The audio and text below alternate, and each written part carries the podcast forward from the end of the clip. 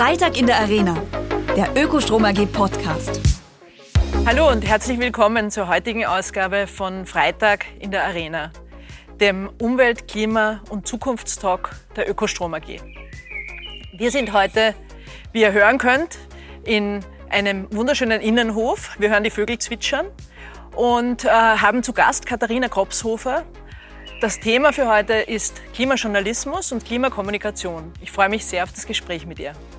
Hallo, mein Name ist Katharina Kropshofer. Ich bin Redakteurin bei der Wiener Wochenzeitung Falter und außerdem Mitgründerin des Netzwerks Klimajournalismus Österreich, das es sich zum Ziel gemacht hat, Klimajournalistinnen zu vernetzen und Workshops anzubieten und darüber zu sprechen, was denn guter Klimajournalismus überhaupt ist. Hallo Katharina. Hallo. Freue mich, dass du da bist. Du bist, äh, du hast es in deiner Vorstellung schon gesagt, du bist sehr aktiv im Klimajournalismus. Äh, deshalb möchte ich jetzt gleich für, die, für alle, die uns zuhören, mit der Frage starten, was ist das eigentlich? Wofür braucht das Klima einen eigenen Journalist, Journalismus? Äh, warum, äh, was braucht es da und was ist guter Klimajournalismus? Danke für die Einladung erstmal. Es ist lustig, weil das auch eine Diskussion ist, die innerhalb des Journalismus eigentlich noch stattfindet. Also es gibt Leute, die auch sagen, wieso braucht es das extra? Das ist doch eh was, was überall vorkommt. Ich und viele andere glauben aber, dass es ähm, schon diese eigene Kategorie braucht, weil Klima und die Klimakrise einfach in so viele Bereiche reinspielt. Ähm, und das Schöne und Spannende daran, darüber können wir sicher noch äh, mehr sprechen, ist, dass es eben so vielschichtig ist. Das heißt, Klimajournalismus ist nicht nur, ich erzähle irgendwie technisch, was ist das ähm, Treibhausgasbudget etc., sondern ich überlege mir, wo spielt die Klimakrise überall rein und wie berichte ich darüber. Ähm, das ist für mich guter Klimajournalismus, ähm, eben das nicht nur als ein Thema zu sehen und auch nicht nur zu berichten, wenn jetzt ein neues Unwetter passiert etc., sondern die Klimakrise eher als Dimension zu sehen, die dann auch wirklich überall mitgedacht wird. Spannend ist ja, dass gefühlt sehr viel über das Thema Klima gesprochen wird, auch in den Medien. Und ähm, ich habe mir jetzt eine, im Vorfeld eine, eine Studie angeschaut, und zwar die unter jungen Menschen sich angesehen hat, wie, wie die das empfinden. Ö3 macht jedes Jahr so eine Jugendstudie, veröffentlicht sie, wo, äh, wo sie 16- bis 25-Jährige interviewen.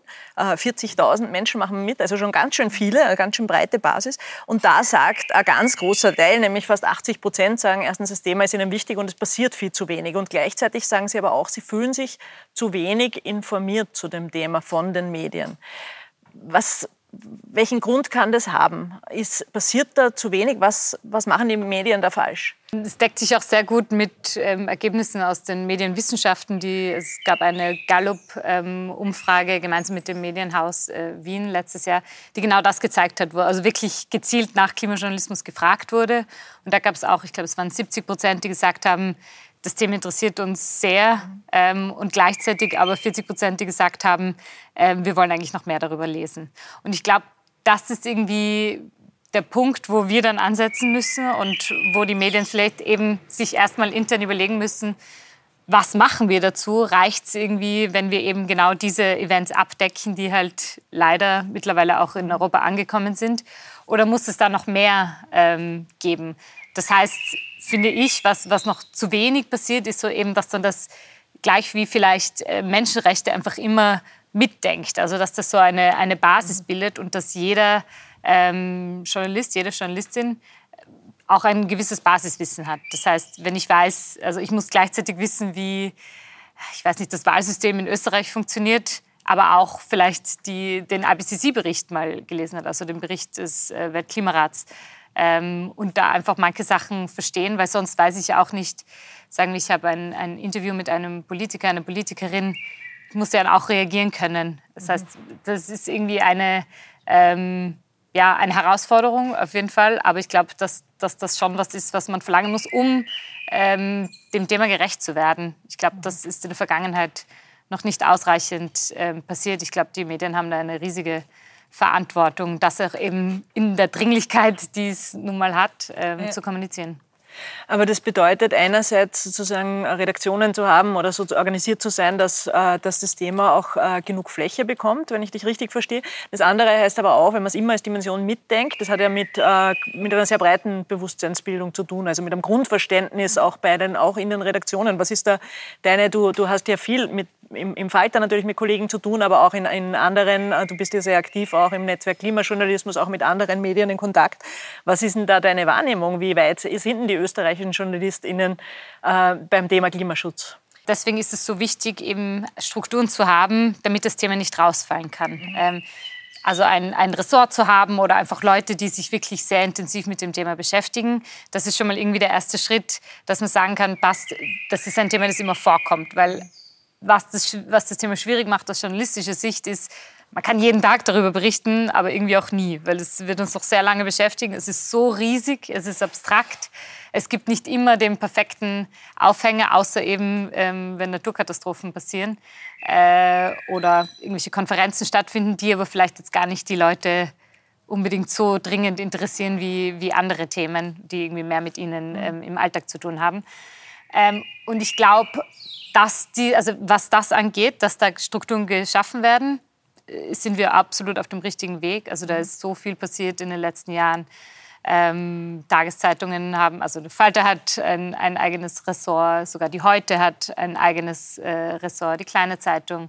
Ähm, es gibt eine ZIP, äh, im Bild Klima, jeden Samstag. Also irgendwie, da passiert schon langsam was. Ich glaube, was noch, wo noch mehr geht oder wo auch die Naturwissenschaft dann sagt, das, das müssen wir irgendwie noch forcieren, ist eben dieses, dieses Ausstrahlen in andere mhm. Bereiche und dass man sich dann eben, dass das nicht den gegenteiligen Effekt hat, dass man sagt, ah ja, passt, da ist eh mein Kollege, meine Kollegin, die kümmert sich ums Klima, es betrifft mich jetzt nicht mhm. unbedingt. Ähm, Vielleicht noch ein Beispiel, die, die APA hat eine Klimakoordinatorin geschaffen, die eben nicht in einem Ressort verankert ist, sondern die holt sich quasi Leute aus eigenen Ressorts und man überlegt dann gemeinsam, okay, was ist heute die, die Wirtschaftsgeschichte äh, zum Klima, was ist die Politikgeschichte, wo könnte es überall mitspielen. Also es gibt eigentlich, ist fast jedes Thema äh, ein Klimathema oder man kann überall eine, eine Verbindung schaffen.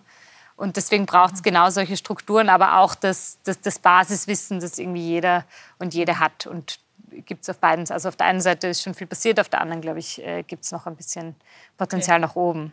Ja, okay, Na, es ist ja erfreulich zu hören, dass in den Medien da schon doch schon, schon Schritte passiert sind in den letzten, in den letzten äh, ich würde mal sagen, fünf Jahren. Ähm, trotzdem äh, das Thema ist natürlich ein komplexes auch. Und wir sehen natürlich auch immer wieder Beispiele, die, äh, wo es nicht so gut funktioniert und wo, ähm, wo glaube ich, Chancen verpasst werden, weil, äh, weil vielleicht das Wissen auch noch zu, äh, zu gering ist. Und ich würde gerne ein, ein Beispiel bringen und hätte gern dich so ein bisschen gechallenged als jemand, die, die sich sicher dazu was überlegt hat. Ähm, das Thema das Thema, das ich gern diskutieren würde, ist äh, die ganze Diskussion rund um die Autoindustrie und E-Fuels. Das wird ja gerne, äh, gerne hingestellt als die, auch durchaus von hoher, prominenter politischer Seite hingestellt, als, als wäre das eine mögliche Lösung für, die, um, um, für den Verkehr. Dass man eigentlich, ähm, die, die Geschichte, die da erzählt wird, ist ja, wir können alles so lassen, wie es war. Irgendwann mal füllen wir E-Fuels in unseren Tank und wir müssen nichts verändern. Und ähm, und so ist man quasi der Retter des alten Systems. Und es geht eigentlich auch um ein Bewahren und Festhalten an einem alten System, weil in Wirklichkeit, wenn man drüber nachdenkt, wir ähm, wir, wir verschwenden sehr viel Energie, indem wir Verbrennungsmotoren verwenden, weil die einfach sehr ineffizient sind. Äh, darüber wird aber nicht gesprochen, sondern es geht sozusagen um dieses Festhalten an diesen alten Werten. Und man hat durchaus, ich habe das beobachtet in den Interviews, dass da sehr viele Journalisten wirklich gechallenged waren, weil es natürlich auch fachlich schwer zu argumentieren und entkräften ist, wenn hier diese Geschichte so erzählt wird. Was ist da deine Empfehlung für die Kollegen und Kolleginnen da draußen, wenn, äh, weil das ist jetzt ein Beispiel, aber es gibt viele davon, aber wenn eben jemand in einem Interview Interview wirklich mit so Behauptungen daherkommt, die, ähm, die so gar nicht haltbar sind möglicherweise, die aber, die aber ganz andere Geschichte erzählen, nämlich eine, wir müssen nichts verändern und Klima ist vielleicht doch nicht so ein großes Problem und es geht vielleicht mehr um Arbeitsplätze oder du, du weißt schon, diese Narrative, die immer wieder erzählt werden. Wie antwortest du darauf so? In einer perfekten Welt. In einer perfekten Welt. Ähm, ich will nämlich niemandem einen Vorwurf machen. Ich habe mich auch im ersten Schritt mal informieren müssen, was da wirklich auch die wissenschaftliche Sicht dahinter ist. Aber wenn man die mal irgendwie recherchiert hat, dann ist es eigentlich ein sehr eindeutiges Bild, dass äh, gerade E-Fuels äh, überhaupt nicht effizient sind äh, eben und dass man sie eigentlich reservieren müsst für die Bereiche, wo man ähm, mit ja, E-Mobilität einfach nicht weiterkommt. Das heißt große Schiffe, Flugzeuge mhm. etc. Ähm, und das zu entkräften, sehe ich total als Aufgabe von Journalistinnen. Also es passiert ja auch finde ich sehr gut, wenn es um andere politische Themen äh, geht, wo noch nun mal also ein großer Teil der Journalistinnen vielleicht ein größeres Interesse haben. Aber ich glaube schon, dass das ähm, wichtig ist, da irgendwie auf ein, ein, Level zu kommen, wo man auch in so einem Moment, wenn ein Politiker, eine Politikerin sowas vorschlägt, auch reagieren kann oder zumindest nochmal kritisch nachfragt. Und wenn dann halt im Nachhinein zumindest sagen kann, aha, okay, das, das ist einfach unwissenschaftlich, das ist einfach, hat keine, keine Basis, solche Behauptungen. Ähm, ich glaube, deswegen finde ich auch gerade den, den Wirtschaftsjournalismus ein total wichtiges Vehikel äh, in dem Fall, weil gerade auch im Gespräch mit, also es gab dann schon, finde ich, sehr gute Artikel dazu, ähm, die einfach gezeigt haben, die Autoindustrie bewegt sich ja selbst in eine ganz andere Richtung ähm, und die will das ja eigentlich gar nicht, was da oft politisch gefordert wird. Ähm, und das finde ich dann auch wieder spannend, weil man sagen kann, das Thema ist so vielschichtig und so breit, da gibt es so viele Geschichten zu erzählen, die einem vielleicht gar nicht im ersten Schritt als, als Klimageschichte äh, vorkommen würden. Aber das ist genauso Klimajournalismus in dem Fall ähm, einem Politiker in einem Interview da auch mal zu widersprechen zum Beispiel. Was trotzdem spannend ist, ist, dass diese Narrative da draußen trotzdem hängen bleiben. Und, äh, und, das, und die Frage für mich, und ich habe keine Antwort drauf, muss ich auch sagen, äh, das, man macht das ja bewusst, da werden ja bewusst Unwahrheiten behauptet. Also unlängst hat zum Beispiel die äh, Mara behauptet zum Thema erneuerbare Energien, da gibt es eine Lücke 2030 von 40 Terawattstunden. Die, die, die gibt es nicht, die hat er frei erfunden in diesem Interview, diese Lücke von 40 Terawattstunden. Es gibt keinen Experten, jemanden, der, der, dies, der das bestätigen würde. Aber wenn so eine Geschichte mal draußen ist, dann pickt sie halt mal. Und wahrscheinlich wird niemand in dem Interview das direkt ähm, entkräften können. Und die Frage, äh, und in Summe äh, äh ist in Summe, glaube ich, müssen wir uns die Frage stellen, wie wir es trotzdem schaffen, dass wir diese Narrative auch in einer breiten Bevölkerungsschicht so äh, neu erzählen oder umdefinieren, dass sie, dass sie dann wirklich hängen bleiben und verfangen. Ja. Da kämpfen schon noch ungleiche Waffen miteinander im, im Sinn von Größenordnungen. Ja? Weil ich würde behaupten, wenn man jetzt rausgeht und da draußen Menschen einfach wahllos interviewt, dann werden, wird wahrscheinlich die Geschichte öfter im Sinn der E-Fuels erzählt als umgekehrt. Ja. Ähm, und und da, da ist halt, deshalb glaube ich, ist da schon noch ein weiter Weg zu gehen. Absolut. Ich glaube, was, wo man da auch noch ansetzen kann, das haben wir jetzt noch nicht besprochen, ähm, ist auch in der Ausbildung von Journalistinnen. Also ich selbst habe kein journalistisches Studium im klassischen Sinn hingelegt. Ich habe Biologie studiert, was natürlich ein unkonventioneller Weg ist. Aber selbst das, glaube ich, ist wichtig, dass man da irgendwie eine diversere Gruppe an Leuten auch hat, die Journalismus macht, erstens. Und zweitens, dass das auch an den FHs und ähm, Journalismuslehrgängen einfach etabliert wird. In, in Graz an der FH Joanneum startet im Herbst ein, ein Master für Klimajournalismus und Nachhaltigkeitskommunikation. Finde ich total wichtig, weil dort dann genau diese Basics, also da muss dann auch naturwissenschaftliches Wissen vermittelt werden, um das dann auch später irgendwie anwenden zu können. Also ich glaube, das ist das eine. Und das Zweite, diese Narrative zu entkräften, wie du richtig sagst, das ist ähm, auch ein Kampf gegen Windmühlen. Wir wissen ja auch ähm, gerade diese, dieser Narrativ von ähm, das Individuum muss das lösen und wenn ich nur Müll trenne etc. wird alles gut. Das sitzt total tief und jetzt auch nicht nur bei Leuten, die nur Boulevardmedien ähm, ja. konsumieren. Und ich glaube, das ist auch, ähm, das muss man sich auch selber immer wieder vor, vor Augen halten, woher das kommt. Das sind natürlich auch fossile Unternehmen, die das bewusst ähm, irgendwie nochmal verschärft haben oder auch da ähm, ja, mit dem spielen. Mhm. Ähm, und, und, und das muss man immer irgendwie vor Augen, sich vor Augen halten, auch wie man selber die Geschichten erzählt. Also klar ist es wichtig, auch die Leute zu motivieren und irgendwie die Selbstwirksamkeit da zu stärken, weil wenn ich nur sage, so ja, sorry, ihr könnt alle nichts beitragen, ist nicht perfekt äh, in dem, wie es ankommt. Aber ich glaube, deswegen braucht es auch diese, diese diverse Ansatz an, an Geschichten, dass man irgendwie beides macht und dass man aber auch sagt, so, es, ist jetzt nicht, es liegt jetzt nicht nur an euch. Ähm, und da kommt man dann gleich irgendwie in die Psychologie und äh, dem, was die Leute da irgendwie selber auch für, für Biases im Kopf haben und was man da überwinden ja. muss. Und ich glaube, gerade diese, diese Idee, ich glaube, in der, in der Zeit war das vor ein paar Tagen ein Interview mit einem Psychologen, der gemeint hat, die meisten Leute glauben immer noch, dass das Plastiksackerl eine sehr, also Plastiksackerverzicht eine sehr gute Klimamaßnahme ist. Mhm. Das stimmt halt leider einfach nicht. Das ist, ähm, ja. ja, es sitzt sehr tief, aber ich glaube, deswegen muss man auch überlegen, welche Geschichten erzählt man. Ja, und worauf fokussiert man sich auch? Ja, also es ist natürlich auch schwierig, weil es ist in dieser Welt von wahnsinnig viel Information, ist auch die Frage, welche Geschichte erzählt man dann und welche, welche verfängt und welche bleibt hängen. Ich habe äh, ein Thema, das ich noch, ähm, das, das mir noch ähm, das mir noch echt wichtig ist in dem Zusammenhang. Wenn man sich mit Klimathemen auseinandersetzt, dann kommt man ja sehr schnell in ein Szenario, das sehr unangenehm wird. Ja? Weil, und das ist jetzt nicht, weil ich apokalyptisch sein möchte oder irgendwie ähm, übertrieben, du weißt es sicher, aber die wissenschaftlichen Fakten sind halt, dass wir im Moment uns nicht Richtung eineinhalb Grad bewegen. Wir bewegen uns auch nicht in Richtung zwei Grad, sondern eher in Richtung drei oder vier Grad. Und ähm, wir, äh, gerade unlängst ist wieder eine Studie äh, herausgekommen, dass eben eine, eine, was eine Drei-Grad-Welt wirklich für uns bedeutet. Und eine Drei-Grad-Welt heißt, dass einfach ganz viele Menschen nimmer in Gebieten leben, in die eigentlich für das für, das menschlichen, für den Menschen gemacht sind. Ja, es gibt einen Grund, warum Menschen in manchen Klimazonen leben und in anderen nicht. Und dann gibt es halt davon nur mal sehr wenige. Und das ist ein Faktum. Und das ist aber eine Information, die die, die wirklich hart richtig reingeht, weil das, und, und es gibt Studien, die sagen, dass wenn man mit so einer Information konfrontiert ist, ja, mit etwas, das wirklich existenzbedrohend ist, dann hat der Mensch einen Mechanismus, dass er damit nicht so umgeht, dass er die Probleme löst, mhm. ja, sondern dass er anfängt, irgendwas anderes zu tun. Ja? Das ist offensichtlich wissenschaftlich, weil du bei Psychologie warst, das ist in der Psychologie des Menschen auch wirklich verankert, weil man mit so Dingen, die einen so dramatisch bedrohen, eigentlich und, und sie vor allem nicht direkt lösen kann, da fängt man dann an, andere Sachen zu machen. Und es geht dann in Richtung Nationalismus, das geht in Richtung Fremdenfeindlichkeit oder eben Plastiksackerlverzicht und sich irgendwo, man, man findet unterschiedliche Lösungsstrategien, mhm. um damit umzugehen. Und was mich beschäftigt, ist die Frage, die, es ist ja einerseits schon wichtig, dass, die, dass alle verstehen, wie dringlich dieses Thema ist. Auf der anderen Seite ist natürlich auch die Gefahr, wenn man auf die Dringlichkeit hinweist, äh, dass viele Menschen für immer zumachen und sich in irgendwelche anderen Lösungen verirren. Äh, wie siehst du das? Wie, was empfiehlst du da damit umzugehen?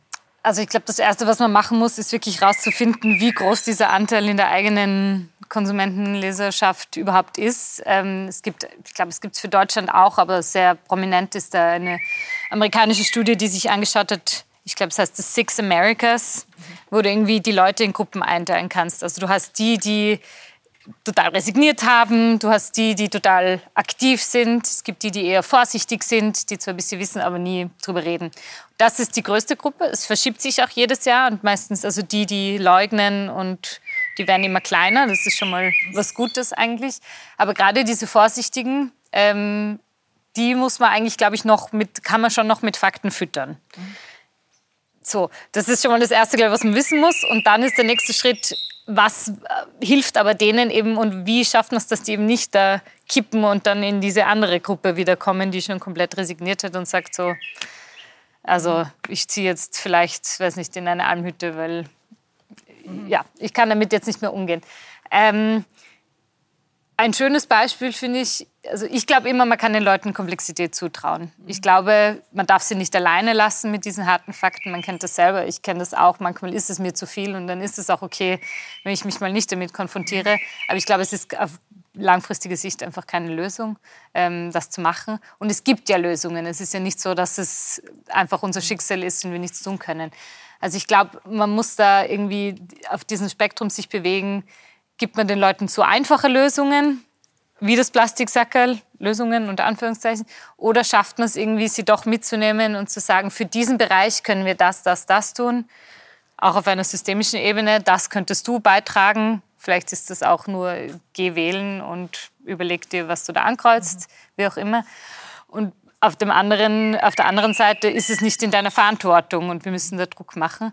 Ähm, und wo man das zum Beispiel schön gesehen hat, finde ich, war beim österreichischen Klimarat, ähm, wo 100 Leute ungefähr repräsentativ für die österreichische Bevölkerung ausgewählt wurden und die dann sechs Wochenenden lang eigentlich gefüttert wurden von, von Klimawissenschaftlern aus allen Bereichen, von Wirtschaft bis äh, Meteorologie Ähm, die hatten, also mir wurde es erzählt, am Anfang auch genau diesen Effekt, dass ich gedacht habe, oh Gott, alles verloren, was tun wir? Und da äh, hat sich das aber auch geändert. Also mit der Zeit sind sie eher in dieses, okay, wir müssen jetzt was tun. Es ist, wieso weiß ich das nicht, wie dringend das ist? Unglaublich. Und die haben alle eigentlich äh, viel striktere Maßnahmen zum Beispiel ähm, äh, gefordert von der Politik. Und das ist was, was ich, was glaube ich genauso ähm, in der Klimakommunikation gilt, dass man sagt so, okay, wir müssen die Leute konfrontieren. Ich glaube, diese Gruppe an, ich weiß noch nicht, wie dringlich es wirklich ist, ist noch ähm, relativ groß. Also da, da ist schon auch noch was drin, wo man schon noch die Informationen den Leuten füttern kann. Und dann im nächsten Schritt ist so, okay, passt, und was machen wir jetzt? Im besten Fall schafft man das zu kombinieren und gibt auch gleich die, die Lösungen, die irgendwie angemessen sind. Sucht jetzt nicht vielleicht das eine Beispiel, wo das jemand äh, ja. geschafft hat, sondern äh, jeweils angepasst halt auf den, auf den Kontext und irgendwie auch realistische Lösungen. Aber ja, wir müssen auch darüber sprechen, was vielleicht nicht mehr zu retten ist und wo es vielleicht noch Anpassungsmaßnahmen gibt. Aber ja. ich glaube, so ehrlich muss man auch sein. Ja, ja, absolut. Also ich glaube auch, dass es, es geht ja um eine Veränderung letztendlich. Und, es geht, und, und verändern tut man sich ja dann, wenn man einen Grund hat, sich zu verändern und, und wenn man in irgendeiner Form ein, ein Ziel hat, wo man hin will. Und ich glaube, diese beiden Dinge braucht Und ja. du hast das jetzt eh schön beschrieben. Ja, einerseits den Grund zu verändern. Ich glaube auch, dass das viele noch nicht spüren. Also insofern muss wahrscheinlich ein Teil, ein Teil der Gesellschaft, muss man wahrscheinlich jetzt auch noch vor Augen halten, was eigentlich auch zu, am Spiel steht und was wir, was wir zu verlieren haben. Aber auf der anderen Seite äh, ist die Kunst, das zu verknüpfen, auch mit einem positiven Zielbild und mit, dem, mit einer Möglichkeit, ähm, selber was dazu beizutragen. Ja.